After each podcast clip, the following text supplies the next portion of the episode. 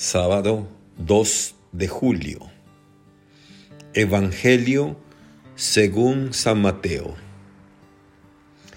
En aquel tiempo, los discípulos de Juan fueron a ver a Jesús y le preguntaron, ¿por qué tus discípulos no ayunan, mientras nosotros los fariseos sí ayunamos? Jesús les respondió, ¿Cómo pueden llevar luto los amigos del esposo mientras él está con ellos? Pero ya vendrán días en que les quitarán el esposo y entonces sí ayunarán. Nadie remienda un vestido viejo con un parche de tela nuevo, porque el remiendo nuevo encoge, rompe la tela vieja y así se hace luego más grande la rotura. Nadie echa el vino nuevo en odres viejos, porque los odres se rasgan, se tira el vino y se echan a perder los odres. El vino nuevo se echa en odres nuevos, y así las dos cosas se conservan. Palabra del Señor. Gloria a ti, Señor Jesús. Reflexión. Hoy notamos cómo con Jesús comenzaron unos tiempos nuevos, una doctrina nueva, enseñada con autoridad, y como todas las cosas nuevas chocaban con la praxis y el ambiente dominante.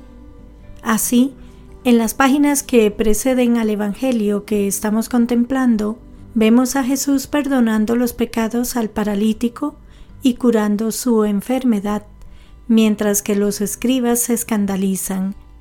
Jesús llamando a Mateo, cobrador de impuestos, y comiendo con él y otros publicanos y pecadores, y los fariseos subiéndose por las paredes. Y en el Evangelio de hoy son los discípulos de Juan quienes se acercan a Jesús porque no comprenden que él y sus discípulos no ayunen. Jesús que no deja nunca a nadie sin respuesta, les dirá, ¿pueden acaso los invitados a la boda ponerse tristes mientras el novio está con ellos? Días vendrán en que les será arrebatado el novio, entonces ayunarán, según Mateo 9:15. El ayuno era y es una praxis penitencial que contribuye a adquirir el dominio sobre nuestros instintos y la libertad del corazón, y a impetrar la misericordia divina. Pero en aquellos momentos, la misericordia y el amor infinito de Dios estaba en medio de ellos con la presencia de Jesús, el Verbo encarnado. ¿Cómo podían ayunar? Solo había una actitud posible, la alegría, el gozo por la presencia del Dios hecho hombre. ¿Cómo iban a ayunar si Jesús les había descubierto una manera nueva de relacionarse con Dios, un espíritu nuevo que rompía con todas aquellas maneras antiguas de hacer? Hoy Jesús está, yo estoy con vosotros todos los días hasta el fin del mundo según Mateo 28:20.